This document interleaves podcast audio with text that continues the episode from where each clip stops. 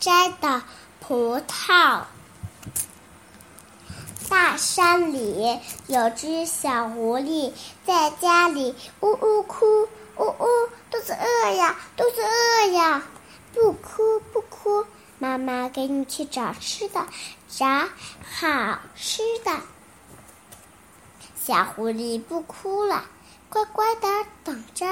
等了一个小时，妈妈没来；等了两个小时，妈妈还是没来。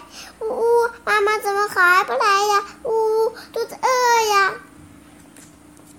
狐狸妈妈干什么去了？原来她打她打算去摘一串葡萄。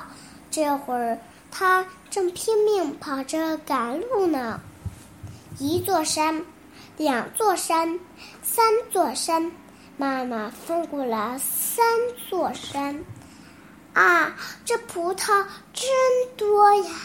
我的孩子饿得直哭。对不起，让我摘一串葡萄。妈妈叼着葡萄，急急忙忙往回跑。一座山，两座山，三座山，翻过三座山。快要到家了，宝宝独自在家，不会让老鹰吃了吧？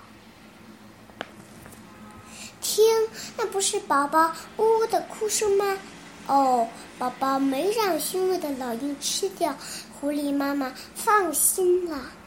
哎，这葡萄可真沉呀，好累呀，就在大树下歇一会儿吧。啊，那是什么？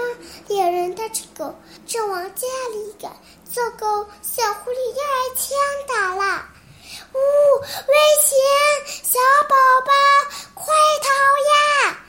妈妈大声叫着。猎人回头发现了妈妈。小狐狸听到妈妈的喊声，飞快地朝深山里逃去。从那以后，过了多少年呢？很长很长的岁月过去了，可是狐狸妈妈始终没有回来。小狐狸在山中走呀走呀，到处寻找妈妈。不知不觉中，小狐狸长大了。有一天，它来到。从前和妈妈一起住过的家附近，看见一棵树下长着好多葡萄，一串又一串。咦，这地方怎么会有葡萄？真奇怪！小狐狸一边想一边尝来一颗，啊，好甜呀，好甜呀！小狐狸吃了一串又一串，喉咙喉咙里咕噜咕噜的响着。忽然，小狐狸想起了。从前妈妈说过的话：“不哭，不哭，妈妈去找好吃的。”呜，危险！小宝宝，快逃呀！啊，这葡萄就是妈妈带来的呀！小狐狸终于吃到妈妈带来的葡萄，眼泪一串串流了下来。忽然，小狐狸站直了身体，放开喉咙，对现在不知在什么地方的妈妈拼命喊起来：“妈妈，谢谢您，我吃到葡萄啦！”